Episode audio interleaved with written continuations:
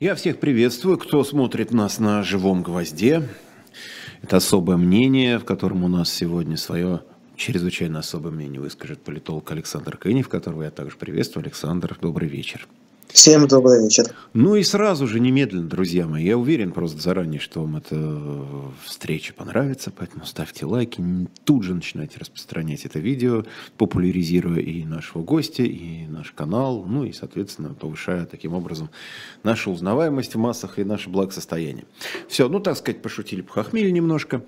А, давайте переходим к текущим делам. У Александра у нас, как известно, человек, который поражает меня просто своей, ну, объемом знаний, касающихся региональной политики вот этих вот всех приводных ремней, то есть то, о чем почти все забыли, но все-таки человек более широкого, так сказать, круга интересов и знаний, поскольку мы не виделись некоторое количество недель, если не месяцев, но с февраля виделись в этом эфире точно.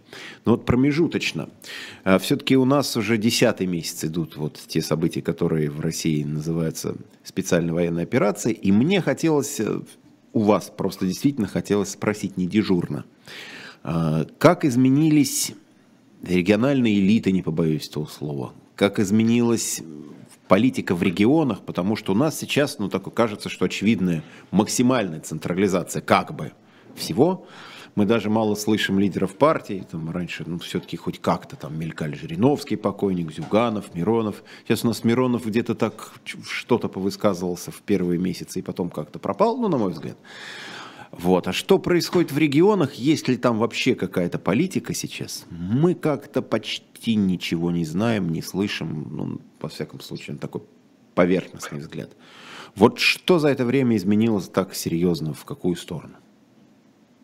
Ну, вы знаете, когда у вас горит дом, а, в это время обычно люди ни о чем другом особо не думают, и там проблема там, неработающего слепного бачка, наверное, является второстепенной. Поэтому, конечно, в условиях вот этой чрезвычайной ситуации, которая у нас длится уже с конца февраля месяца, а, вообще вся внутренняя политика и региональная политика, как часть внутренней, она, конечно, оказалась заморожена. То есть в каком-то смысле Нельзя, нельзя сказать, что ее нет. Она, конечно, есть, потому что ну, люди существуют, да, они просыпаются, они идут на работу, они решают какие-то свои региональные задачи там, и так далее.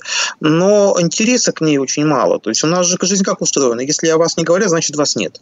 Ну вот я об этом и спросил. Да, да, да если не да, говорят, по, кажется, да, ну, да, и как, как, кажется, кажется, что нет. Вот, и э, фактически, вот мне кажется, что вот то, что мы наблюдаем эти там месяцы, это вот в каком-то смысле расплата вот за нашу москвоцентричность, э, нашу в смысле э, политизированное сообщество. То есть вот журналисты, общественники, эксперты.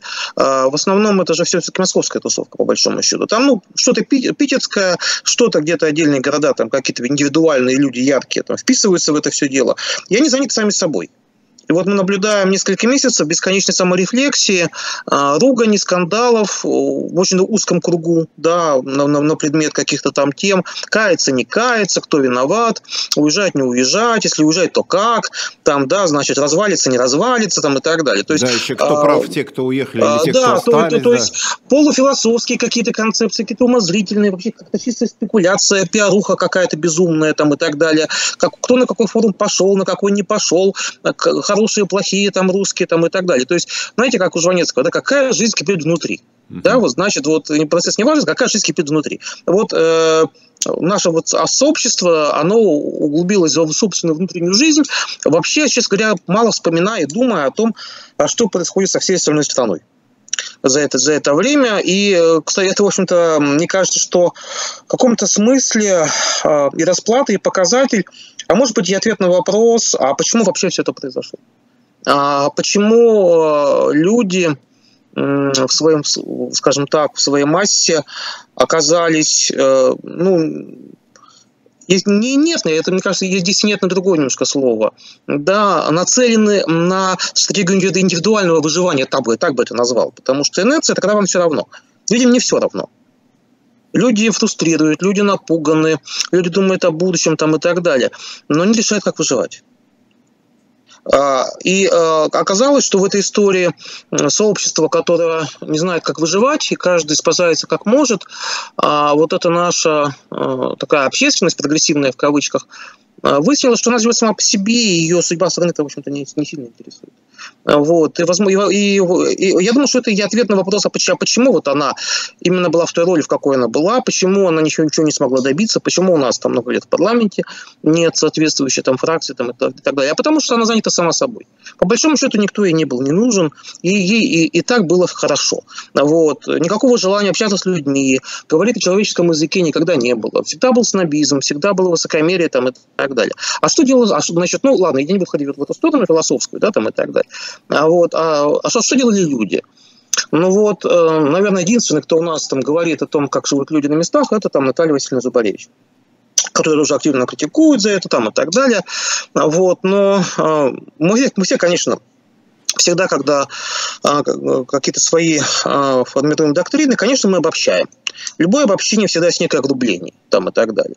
Но это огрубление, оно все-таки описывает этот базовый сценарий. То есть, исключений не бывает только в законах физики, наверное. Да? В жизни всегда есть исключения, но есть некий доминирующий сценарий.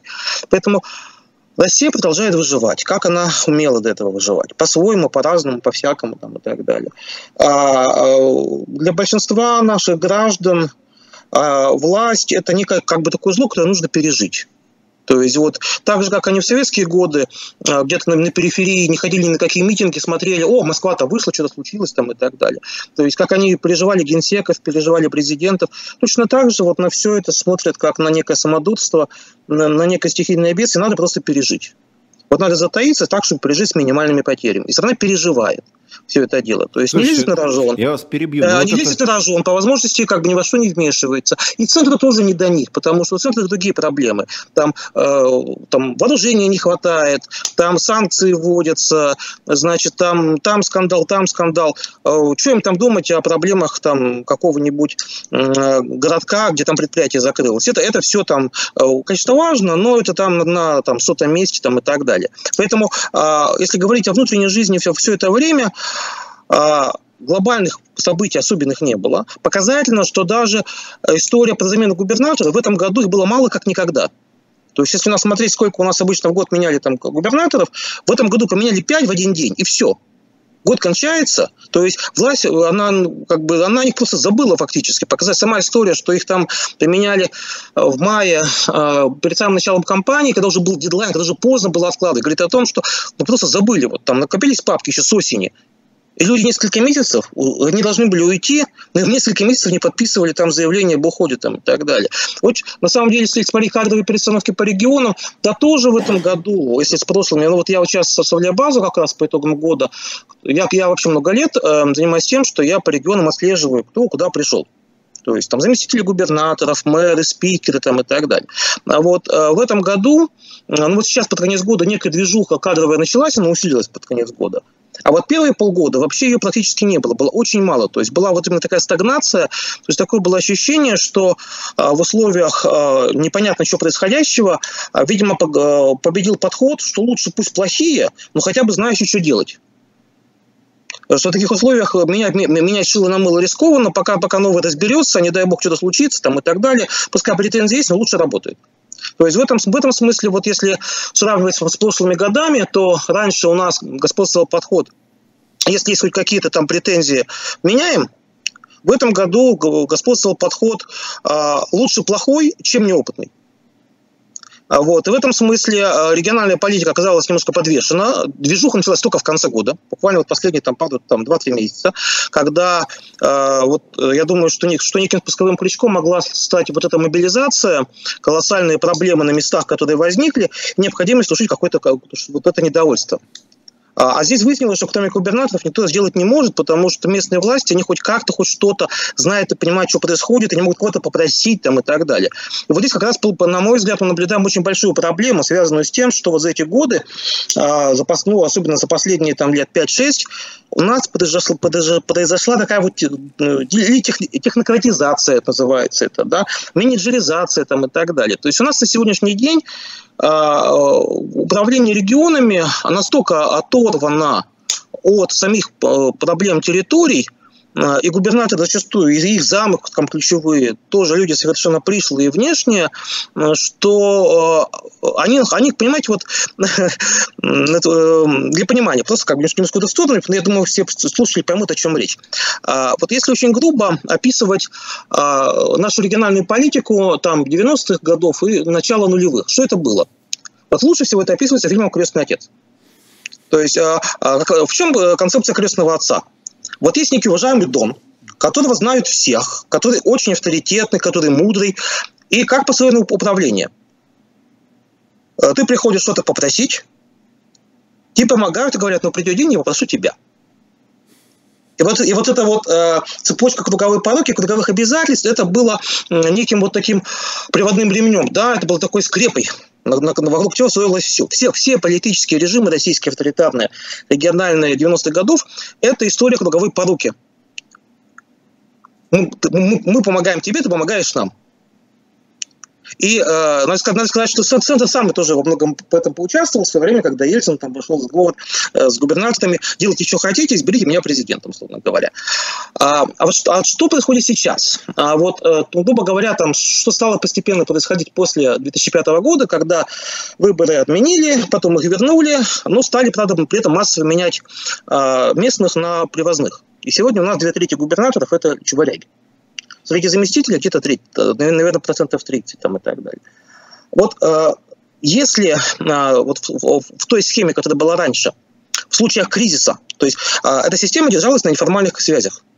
Если что-то происходило, какая-то катастрофа, если не хватало денег, открывалось предприятие, что-то еще, губернатор, поскольку он, он неформально помогал, он точно так же мог неформально попросить. История про фальсификации – это история про неформальные отношения – я вас покрою, да, э, вы не сядете, а, значит, а, а вы мне сделаете, что нужно. Но когда Центр пришел к этой политике э, назначения технократов э, по принципу, когда главное, что была поддержка в Москве, и неважно, как относится на месте. И что здесь получилось? Получается, что, с одной стороны, это было лучше с точки зрения коррупции, потому что, когда приезжает технократ с Москвы там, на несколько лет, естественно, он чужой. Коррупция – это история про э, неформальные связи и вот, вот это то, то самое вот, личное неформальные отношения, которые у нас были. А, и получается, что вот он, он, он внешний. Никаких неформальных отношений быть не может, они годами копятся. Поэтому с точки зрения, э, естественно, он не будет себе там из-за каких-то там, э, там небольших денег гробить карьеру с тем, чтобы на него там что-то накопали силовики, и он потом из губернатора вместо там карьеры в министерстве пошел бы на надо куда-нибудь. Поэтому э, в точке зрения унификации, регламентов, отчетности, там, неких стандартов, в этом, в этом был плюс. То есть, то есть можно сказать, что как бы, э, они больше стали это выполнять то, как надо, а не то, а не, не то, как хочется. То есть унификация с точки зрения стандартов выполнения законов – это плюс в каком-то смысле, и коррупции меньше. Ну, коррупция здесь сейчас. Я не говорю, что они потом не будут, не будут выдавать, когда они там дорвутся до других должностей. А, значит, э, в этом плюс, наверное, почти единственный. Остальные минусы, потому что когда здесь не живешь, и ты понимаешь, что ты не будешь тут жить, то тебе, по большому счету, все равно, что будет дальше. Тебе главное не испортить карьеру, ее не сломать, ни во что не вляпаться. Лучше ничего не делать, чем делать что-нибудь с ошибками. И когда возникает кризис, а сейчас кризис, и вот, представляете, была пандемия, тоже кризис, да? А вот как они себя вели?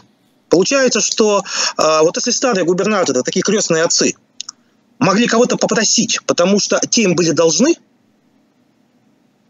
то эти со всеми по доверенности и по инструкции, и все с ними тоже по инструкции.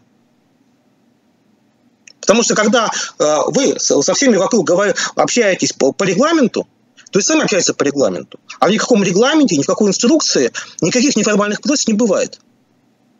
Никто за вас ничего делать не будет, потому что вы его не покроете. Он вам ничем не обязан. И когда был ковид, э, почему было столько глупостей? На местах, да, вот с, с, антиковидными мерами и так далее. Потому что, не будучи укорененными а, в, местные проблемы, они просто тупо переписывали идиотские, а, значит, э, какие-то нормативы друг у друга. Не очень понимая, там, вот вообще, какого это отношения имеет к территории, там, не имеет, там, и так далее. А, и, а по, по выпадам просто, просто там, старались, как правило, все-таки не, не трогать тех, кто этим занимался годами, потому что они, было понимание, что если там сейчас уберем, то, ну, то новые люди придут, и все рассыпется. Да? У нас же, что интересно, когда вот у нас были жесткие посадки в регионах, там, Сахалин или Коми, или Мариэл при Маткелове, когда всю, всю верхушку снесли, всех уволили, всех поменяли. И сразу, и сразу эти регионы из аномальных, где, где Единая Россия получала дикие проценты, стали нормальными. Потому что систему разрушили, а новая при вот технократах не образуется. Поэтому сейчас технократы стараются там, назначать всех, а, а вот э, по выпадам по возможности не трогать, пускай там сидят те, те, те, кто нужно. И вот сейчас мне кажется, что вот это количество, огромное количество скандалов а, с организацией мобилизации, с нехваткой того всего пятого десятого, с протестами людей там, и так далее, связано именно с тем, что номенклатура сейчас очень слабо может микшировать те проблемы, которые возникают в силу вот этой вот а, э, технократизации управления, а, а ну, не может же все быть, мы понимаем, как у нас все устроено. Да, и а, неформальные, неформальные обязательства – это некая смазка, которая регулирует дефекты. Это та самая история, как, которая сейчас Салтыков-Щедрин. В России ужасные законы, но их никто не исполняет. Ну технократия – это история про то, что законы надо исполнять. Если вы хотите, чтобы ваши дурацкие законы исполнялись, то будьте готовы к тому, что все рухнет. Потому что Россия всегда держалась вот на, неформальной, на коррупции, на неформальных связях, на обязательствах там и так далее. Мне кажется, что одна из историй того, почему у нас настолько а, вот, жутко там и прошла борьба с ковидом, и, и вот сейчас это мобилизация и так далее, именно по той причине, что а, вот эта технократизация а, власть, решая умозрительную концепцию, как и кажется, что вот мы, мы сейчас уничтожим площадки. Ни, ни, ни сепаратистов не было, чтобы региональных элит не было, чтобы никто не вякал там, чтобы все были свои. Но обратно, но цена всего этого, когда случается кризис, выясняется, что все грехи плохих законов компенсировать некому. Потому что, неформальные, потому что все неформальные механизмы коммуникации, они сдохли. Вы их сами уничтожили, потому что нет людей, которые могут прийти и попросить. Причем попросить так, чтобы их услышали, чтобы им ответ что-то сделали. И мне кажется, то, что мы наблюдаем вот сейчас, это вот такое затыкание дыр а, вот в, в, в порядке, более и, кстати, очень хорошо видно по регионам, а вот где действительно а, в администрации есть люди что-то понимающие, где, где их нету, и это прямо пропорциональное количество конфликтов, скандалов э, и всяких разных историй а, вот про то, что происходит. А сейчас вот пока под конец года, видимо, накопилась вот эта некая усталость, и сейчас э, движуха по замене чиновников среди мэров, среди, глав, среди замов губернаторов усилилась, и, наверное, в следующем году, я думаю, что она будет усиливаться дальше, потому что ну, как бы здесь э, уже будет работать принцип, когда а, надо каким-то образом на кого-то спихивать недовольство, надо, надо на кого-то спихивать все, все, все, все проблемы, все, как бы вот все, все что происходит. Но, но это вот ситуация, когда а, Центр сам, в общем, расплачивается за то, что он сделал. А, никаких позитивных героев на этом фоне я особо не вижу. Вот. Кстати, кстати, вот эта вот история про региональные элиты, я постоянно об этом говорю, это одна из причин того, почему что у нас, у нас сегодня нет субъекта а, бунта в элитах на местах, потому что элит самих нету. То есть, ну, есть отдельные регионы, где как бы они инъекционно существуют, национальные в основном, центр их боится трогать, там, ну, еще Москва там есть там и так далее. А большинство регионов, ну, все элиты уничтожены под нож, под корень, это была главная цель всей политики этих 20 лет. Поэтому в регионах, поэтому в регионах вот, сейчас, вот, вот такая вот ситуация такого э, недовольства, которое где-то люди компенсируют сами, где-то выживают, но вот недовольство, оно в некоторых местах действительно очень сильное. Смотрите, Смотрите. Вот, э, что касается ковида, вот неоднократно вы его вспоминали, проводя параллели с пандемией, которая и толком-то и не закончилась, и сразу вот перешло в февраль э, вот этого года. Э, тогда мы помним, что в какой-то момент центральные власти совершенно четко перевели стрелки на регионы. Сказали, вот вы разбирайтесь, вам там на местах как бы виднее, тогда Собянин был неким таким ориентиром, вот московские меры московского мэра копировали во многих регионах потом. Сейчас такое ощущение, что была ну, похожая история во время мобилизации, когда, слушайте, вот вы там проводите, каждый регион пусть разбирается, мы вроде как особенно не при делах, и вот вам там виднее с вашей местной спецификой, что у вас там получилось, все, чего не получилось, тоже вы во всем этом виноваты. То есть получается, что ну, в какой-то кризисной ситуации центр, который замыкал на себе до сих пор очень много всего и, и продолжает все равно замыкать, он вот так вот как бы сбрасывает проблему, чем так показательно сбрасывает проблему на регионы и ну, как будто, вот видите, да, говорили, что мы тут централизуем, а мы, вот, пожалуйста, федерализм у нас. Вот в регионах люди боролись с пандемией, как считается, успешно, э, проводили мобилизацию, как считается, успешно, да, и решали какие-то другие проблемы. То есть вот это тоже же любопытный такой ход. В любой непонятной ситуации переводи стрелки вот на, на местных, и пусть они там кувыркаются. Сваливая ответственность, прямо скажем, да, сваливая ответственность на местных. Потому что, вспоминая тоже пандемию, если посмотреть, скажем, вот 2020 год, мы увидим, что была масса, была масса поветрия, когда уходили в отставку там, в 2020 году а, региональные руководители органов здравоохранения, и огромное количество за 2020 год было назначено региональных начальников а, медицины из московских врачей. То есть, скажем, например, был главврач какой-нибудь московской клиники или пансионата, уезжай в какой-нибудь регион замгубернатора по, по социальной политике и так далее. Вот. Э, это был 2020 год. То есть, ну, это совершенно очевидно, что никакого отношения не имело к, к, к, к местному опыту, потому что если бы, если бы была ставка на реальный местный опыт, то брали бы местных кадров. Нет. А, было понимание, что, что вот у кого-то есть хоть какая-то концепция, и вот в рамках этой концепции, значит, вот, и, как сказать, ее учеников, да, ее представителей мало, в, массовом, в массовом порядке стали по регионам это ссылать в качестве таких местных, а, местных менеджеров. А про все остальное это, публич, это история про публичную ответственность. А, потому что а, возник, любая сложная проблема всегда имеет риски, что ты будешь крайним, поэтому всегда нужно сделать так, чтобы виноват был не ты. А уж дальше как получится. То есть есть некий как бы общий тренд, все переписывают друг у друга, но виноваты будут они конечном счете. Вот сейчас, сейчас нечто похожее а, происходило, ну, и ну, продолжает происходить, да, вот была мобилизация, сейчас у нас идет призапризывная кампания там, и так далее. А вот, а, ну, в зависимости от того, где все сильнее возмущались, где было больше скандалов, ну, там, соответственно, меньше борзели, да, то есть там какие-то что-то отменяли, там, э, какие-то вещи там делали вид, что отыгрывают назад, там, в Дагестане извинялся военком, там, под камеру, там, и так далее. Вот, э, что будет дальше? Я думаю, что у нас всегда э, история про региональное недовольство, она всегда накопительная. То есть люди, люди всегда они сразу да, идут. Они, они, они, конечно, всегда стратегически пытаются выжить э, за счет своих ресурсов с тем, с тем чтобы ну, не, не лезть на рожон. Зачем тебе проблемы с властью? Ну зачем? Никому не нормальному человеку они не нужны. Да?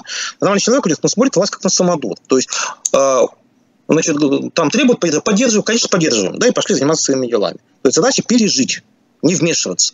То есть наша страна всегда переживала, и э, какой-нибудь условный там Тамбов молчал в 90-м году, молчал в середине 90 в конце, в конце 90-х, и сейчас будет молчать, власть поменяется, потом будут поддерживать новую. Поэтому это, эта история про конформизм, это, к сожалению, история про ситуацию с социально-экономическим развитием территории, с, ее размерами, э, слишком высокая дифференциация в стране там, и так далее. Поэтому, ну, что здесь, что делать, вот с этим как бы на, на, надо жить. А вот. Но в то же время а, это говорит и о том, что никакой реальной поддержки вот, э, того, что делается на Украине, конечно, тоже нету. Все эти истории а, вот, мы, я думаю, уже все убедились, да, что нет никаких толп энтузиастов, желающих туда идти, значит, погибать. Нет никаких толп э, желающих, значит, требующих какого-то реванша. Нет этого ничего. Есть масса, которая хотела бы, чтобы это как можно быстрее закончилось, чтобы барин перебесился, да, и чтобы мы, мы в конце концов зажили, как бы зажили как раньше. То есть вот это, вот это есть базовое, как бы, вот если говорить о базовых настроениях в России, это, эта история побыстрее все это пережить. Все, то есть это стратегия выживания, переживания, да, вот того, что происходит сейчас. Вот. Ну, такая, такая, такая культура, такая страна, ну, там, можно спросить, почему, там, репрессии, войны, огромная территория, когда, значит, там проще сбежать, чем бороться, там, и так далее. Ну, ну результат именно такой. То есть, в общем, по-другому, по даже по все последние 30 лет у нас нигде не было. Ну, получается, прав был Александр Андреевич Проханов, который говорил про нас как народ бурундук сели там, окопались где-то там в какой-то норе, да, и вот пережидаем, кто в Тамбове, ну, а кто и в Москве. Ну, отчасти, отчасти, как бы я не сторонник Проханова, но, ну, но да. Да, любой из нас, любой из нас, когда про какие-то вещи говорит верно, про какие-то нет. В данном случае, да, наверное, вот, вот в, этом, в этом образе, ну, у Проханова, да, есть как бы нек, нек, некое зерно истина, да. Вот мы, мы забираемся в нору и там сидим и ждем, когда вот пронесет, когда, ну, власть, власть как погода. Мы погоду не можем изменить, мы можем ее переждать. Значит, там, там, или что-нибудь такое одеть, чтобы не промокнуть. Вот для, нас, для нашего населения власть это как погода. Соответственно, вот и, э, и в результате все, что происходит, и санкции там, и так далее, вот она вот э, реакция именно такая, какая она есть. Поэтому э, про региональную политику, возвращаясь, я думаю, следующий год будет более бурный, потому что шок проходит, люди адаптируются, вот проблемы, о которых я говорил, с, значит, с управлением, с неэффективностью, накапливаются – Отвечать кто-то должен. Следующий год тяжелый. А, тяжелый по набору регионов, потому что в этом году регионы, где выборы были в сентябре, были очень комфортные. Там не было никаких проблем, там Пенза, Саратов, Краснодар, там все много лет схвачено, там высокая инерция админ ресурса. Следующий год тяжелый год. Иркутская область, Бурятия, Забайкальский край там, и так далее. Регионы со сложными элитами, со сложными проблемами, с большой традицией политического фрондерства, где люди привыкли, в общем, думать, что они говорить, говорить, что они думают. Да, если они начинают давить, то посылать, извиняюсь там и так далее. Поэтому след, вот, э, следующий год именно те самые регионы, которые были в 2018 году. У нас цикл 5 лет. То есть, то есть представьте, вспомните 2018 год, пенсионную реформу. Вот эти же самые регионы будут выходить на выборы в 2023 году. Они же родные. Вот, соответственно, мы видим, что же делает власть. Она пытается уничтожать площадки. То есть у нас вот этот курс на уменьшение мест по подспискам. По регионам он уже идет и будет, видимо, двигаться дальше. А, поскольку голосование по спискам символическое, когда ты идешь, вот ты голосуешь на зло. Да? Тебе не важно, кто там идет, какой партии. Ты понимаешь, что вот власть – это единая Россия, значит голосовать на зло чтобы, вот, э, чтобы убрать повод голосовать на зло, э, места по спискам, по спискам уменьшают, э, заменяя их там округами, где голосуют уважаемые люди. Что мы вот, что, чтобы у людей было ощущение, что они не за, не против там Единой России там, или СФО, а они вот за Ивана Ивановича, который хороший доктор там, и так далее. А вот. Это уже есть, это будет, наверное, дальше происходить. Будут увольнять вот конкретных региональных чиновников, сваливать на них все проблемы, говорят, что нет, мы ничем не виноваты, это они виноваты. Это они плохие там и так далее. Поможет, не поможет, не знаю. И никто не знает. Поможет, не поможет. А самое главное, что цена всего этого очень высока, потому что э, в марте 2024 года, если ничего не поменяется, у нас будут проходить главные выборы в нашей стране. Да, на следующие 6 лет избирается руководитель государства. И э, проводить выборы в опасных регионах накануне президентских – это колоссальный риск. А, и, соответственно, я думаю, что пока мы наблюдаем такие вот, ну, технологически мягкие варианты ответов, типа вот уменьшение мест по подспискам, значит, там, возможно, какие-то вот разгромы конкретных организаций по политическим партиям в регионах, наверное, будут. Но если это будет не помогать, и власть будет видеть какие-то негативные, там, не знаю, данные по социологии, почему-то еще, кто знает, может, пойдут на какие-то более жесткие меры. Э, мы сейчас на одну секундочку прерываемся, буквально в э, качестве рекламы. Я просто хочу вам сказать, обратить ваше внимание, уважаемая публика, что в магазине «Дилетанта» shop.diletant.media есть вот такая замечательная книга. Между прочим, лауреат Пулицеровской премии Энн Эпплбаум. Книга называется коротко и ясно. Пять букв, которые известны ну, практически каждому взрослому человеку в нашей стране. «ГУЛАГ». Так что, если вы еще не все знаете о ГУЛАГе, о тех ужасах, которые там были, и что-то из этого мы вспоминаем сейчас ежедневно, к сожалению, есть такие поводы, вот, то, соответственно, я вам чрезвычайно рекомендую shop.diletant.media и Applebaum, лауреат Пулицеровской премии. Книга называется «ГУЛАГ». Так что приобретаете книги, в том числе вы помогаете не только дилетанту, но и живому гвоздю. Вот, но мы продолжаем с Александром Кыневым. И вот о чем я хочу вас еще спросить. Про новый отряд чиновников, который образовался именно в этом году, в связи вот с теми событиями, которые в этом году происходят. У нас появились так называемые новые территории, Херсонская, Запорожская, Запорожская, ЛНР, ДНР и так далее. И, соответственно, там нужны были люди. Вот очень интересно, что это за люди? Кто? Говорят, что это прям ну, какие-то люди отчаянной смелости, потому что работать там трудно, иногда даже физически небезопасно, потому что мы знаем, что были там и покушения, и, и даже там были и раненые, и убитые. Э, и с другой стороны, это отчаяние еще и потому, что попадали вот в число этих чиновников люди с какими-то проблемами, ну, в том числе вот там знаменитый краснодарский, я уже не как его, Алексей. Краснодарский мэр, да. Да, да, да. да. Который... Вот, который в декабре его показывали, там были эти видео, что со взятками и со всем остальным, потом как-то он пропал, и вот он всплыл вот там.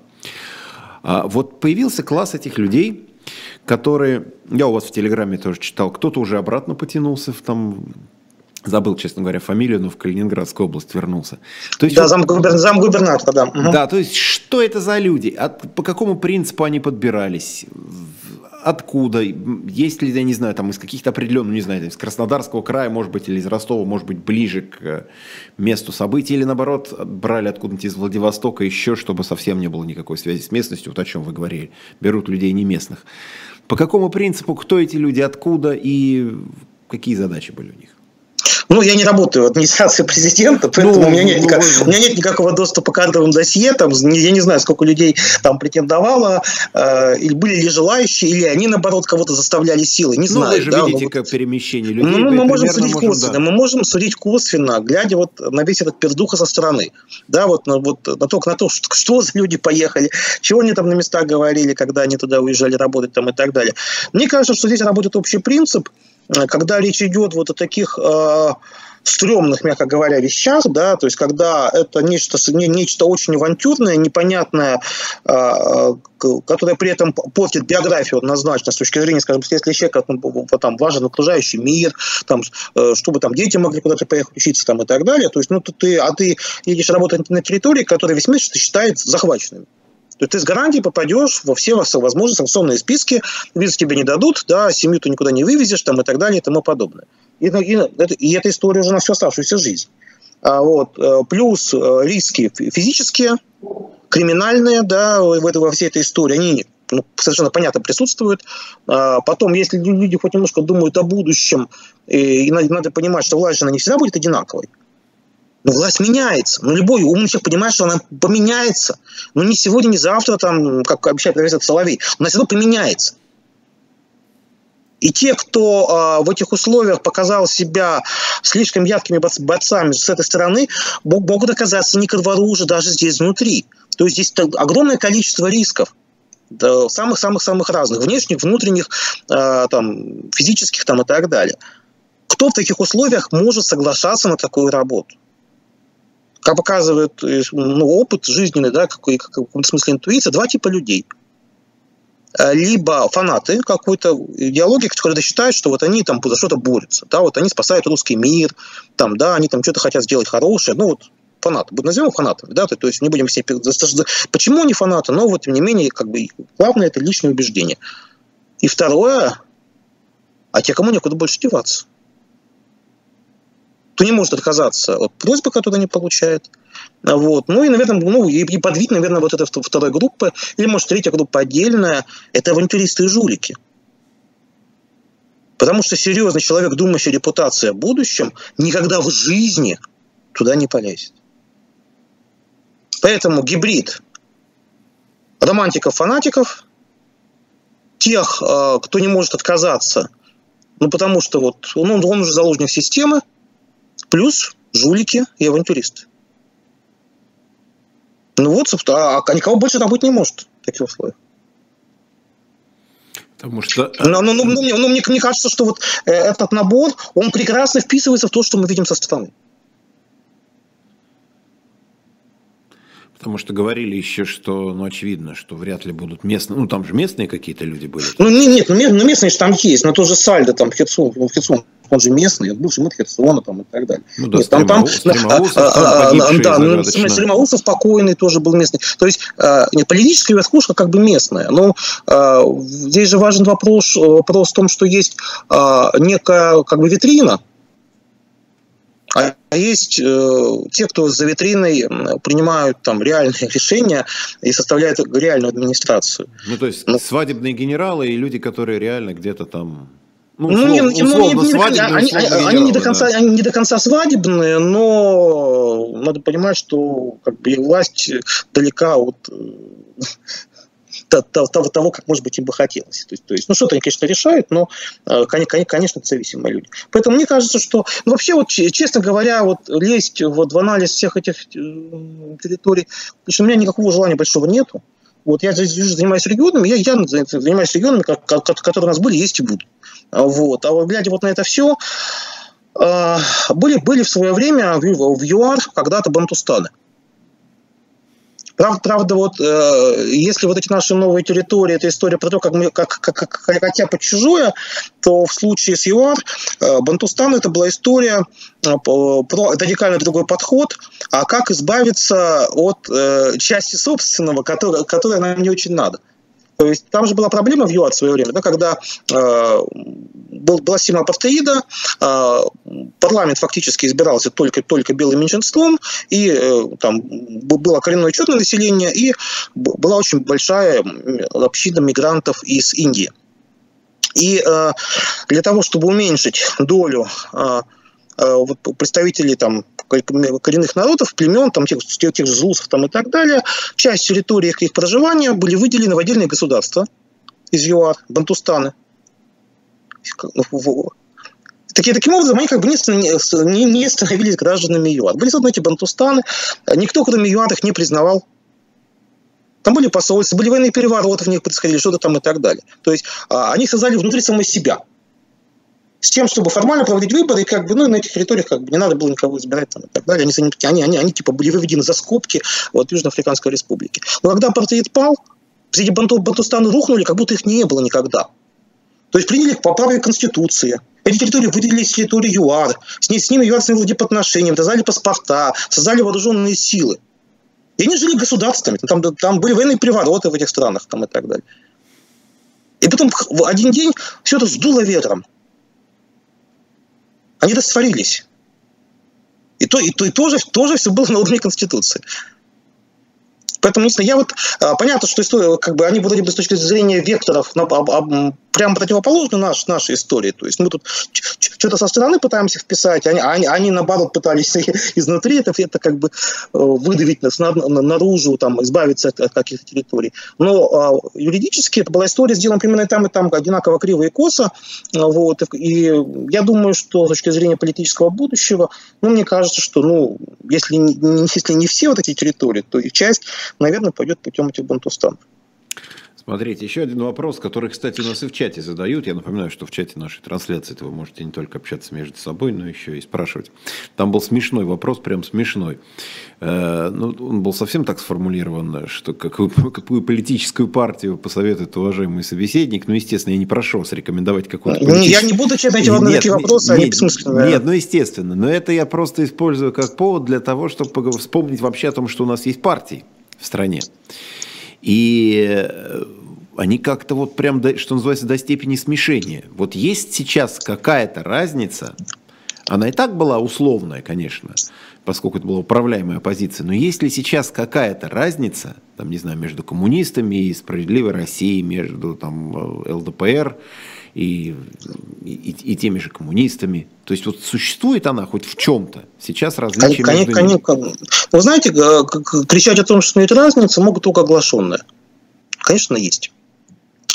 А, знаете, ну, как, ну, как, ну, ну, любой здравый человек понимает, что люди вокруг разные кричать, что в нашем доме живут одни уроды, там, в нашем доме там как, как бы вот все одинаковые, ну, ну, ну чушь же это.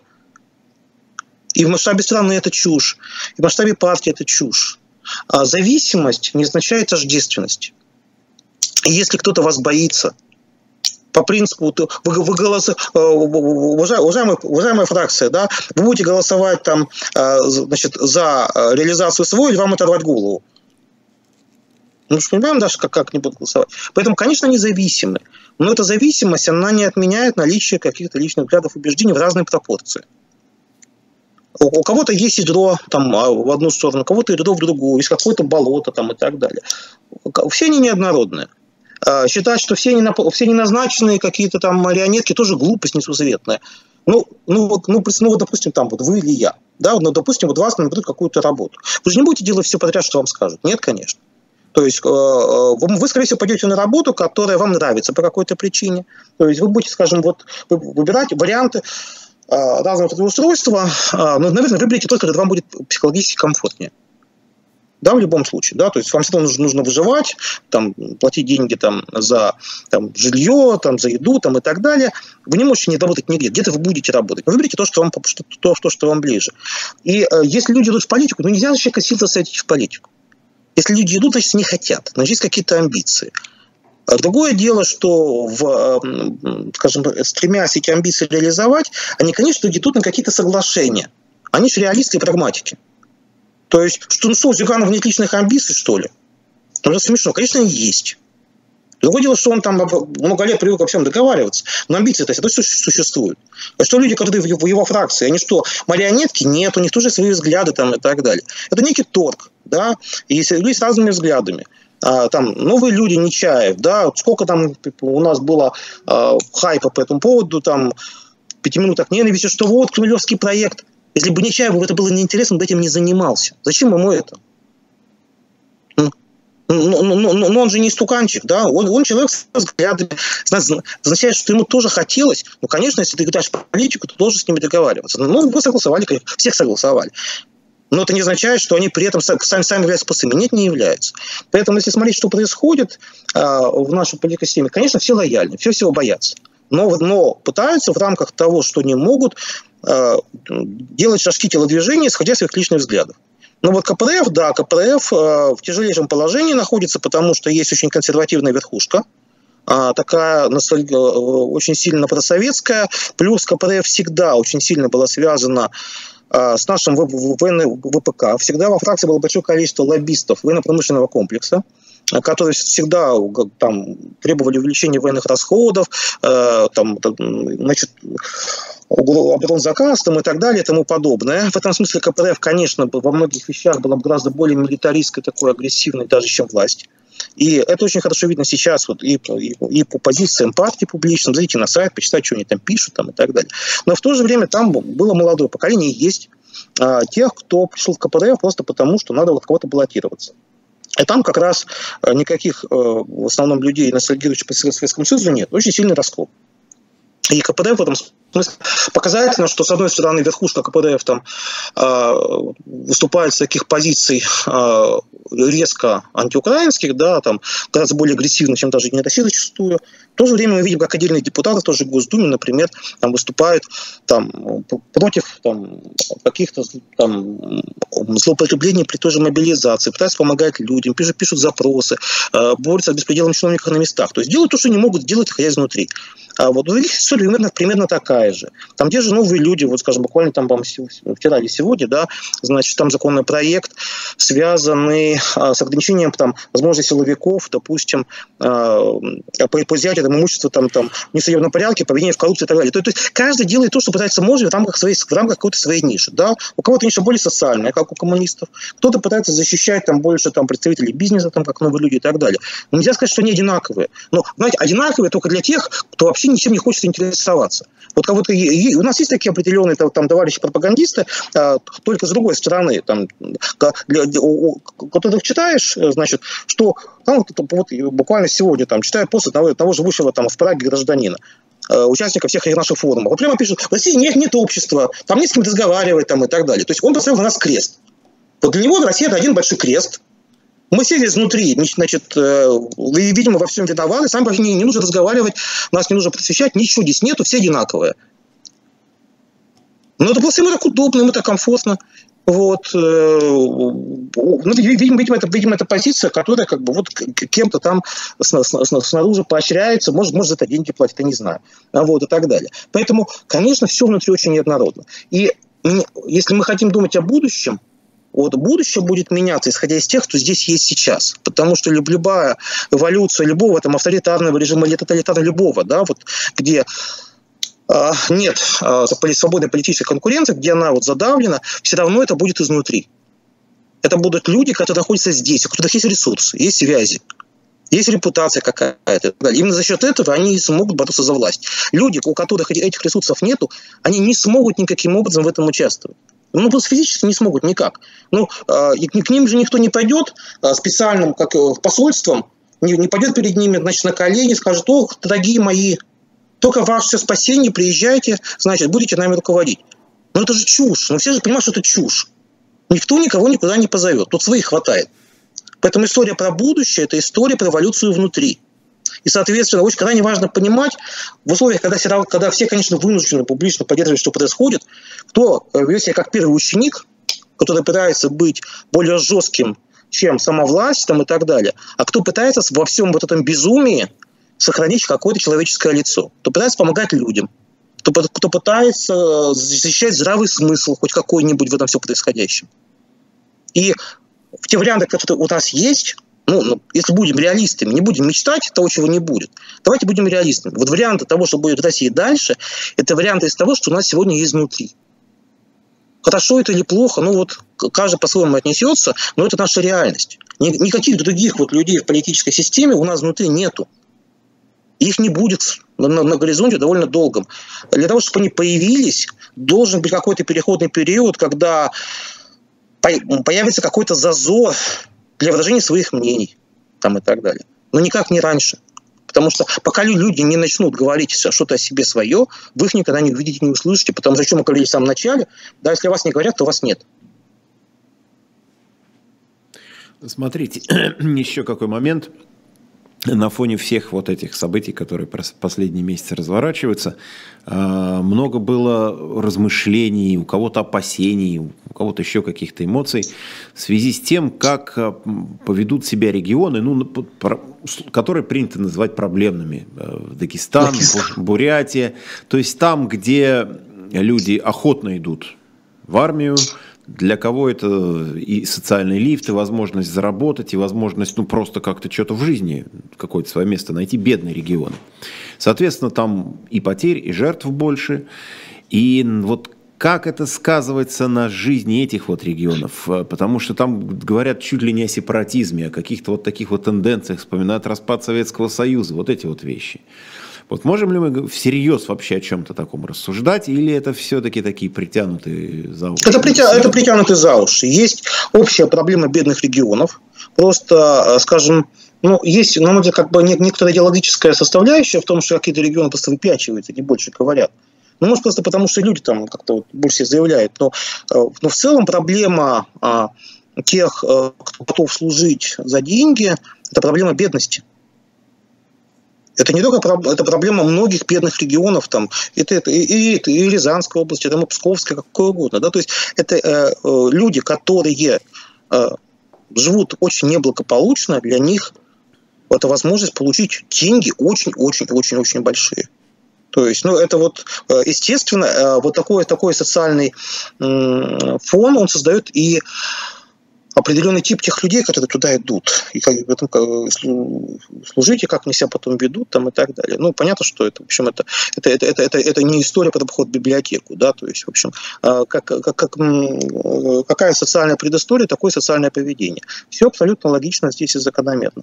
А что касается а, там сепаратизма там, и так далее, это, это, это другая история вообще другая. Это история о том, что центр настолько далеко, далеко завел в сторону централизацию, вот этот маятник, да, он у нас все время отношение регионов маятник, то а, усиление, то ослабление. Конечно, на следующем этапе а, ну, ну, он маятник пойдет в другую сторону.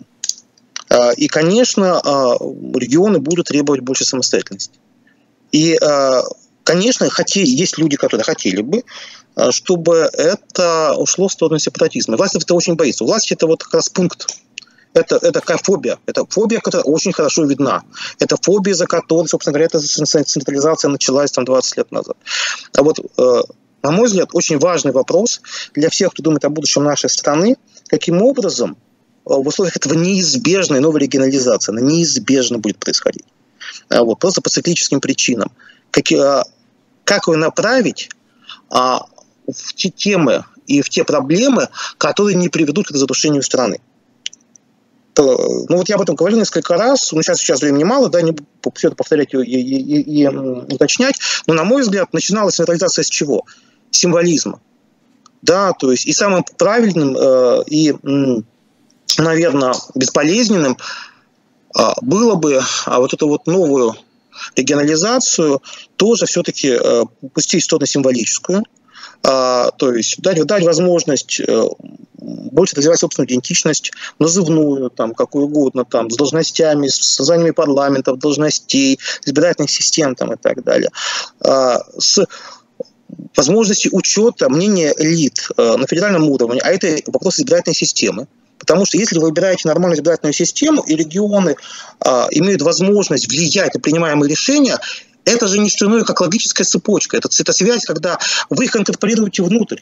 История такова, что возможности влиять на решение в центре, они уничтожены именно за счет э, формата системы управления. То есть регионы фактически сегодня, по, по, по сути, э, де-факто не могут назначать сами собственных там, депутатов, их голос не влияет. То есть, ну, если есть Совет Федерации, ну, он, мы знаем, как он формируется, да, по сути дела, там, путем кулисных переговоров, э, а не свободных выборов и так далее. Э, в регионах у нас избирательные системы тоже, мягко, мягко говоря, очень неэффективные. Во всех регионах принцип примерно одинаковые, хотя они очень сильно отличаются отличаются и так далее. Поэтому я думаю, что вот история, например, под избирательную реформу региональную и федерального парламента, который по-другому, по-другому мог бы избираться там и так далее, это история про то, чтобы э, голос регионов был был э, нормально транслировался в центр, и тогда э, участвовал в процессе политических решений, и не было тогда смысла никуда выделяться, никуда уходить там, и так далее.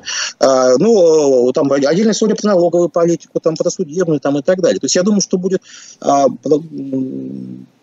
несколько одновременных, довольно сложных реформ в самых разных сферах, которые нужно будет проводить одновременно, именно по той причине, что если их, если их разводить, если их делать в каком-то порядке последовательном, то, к сожалению, это может сделать так, что, что вот э, все следующие ходы могут оказаться нереализованными. Но это большая сложная история, это много раз обсуждалось, и есть какие-то разных за эти годы писали законопроекты, они где-то лежат под сукном каких-то организациях. Я сам там неоднократно как, эксперт привлекался на написание таких проектов. Вот я думаю, что главная проблема будет именно в том, какие придумать механизмы, э, которые можно будет предложить регионам с тем, чтобы, участвуя в них, э, а они себя, они себя чувствовали частью единого организма. Ну, вот если очень коротко, то вот так. Но, но, но, это будет, но это будет не сейчас, это будет на следующем неком цикле, потому что сейчас нет субъекта, поскольку прежние лица разгромлены, субъект будет, начнет появляться а, после трансформации на федеральном уровне, когда власть поменяется – это неизбежно приведет э, в качестве принципа домино к замене э, руководства территорий.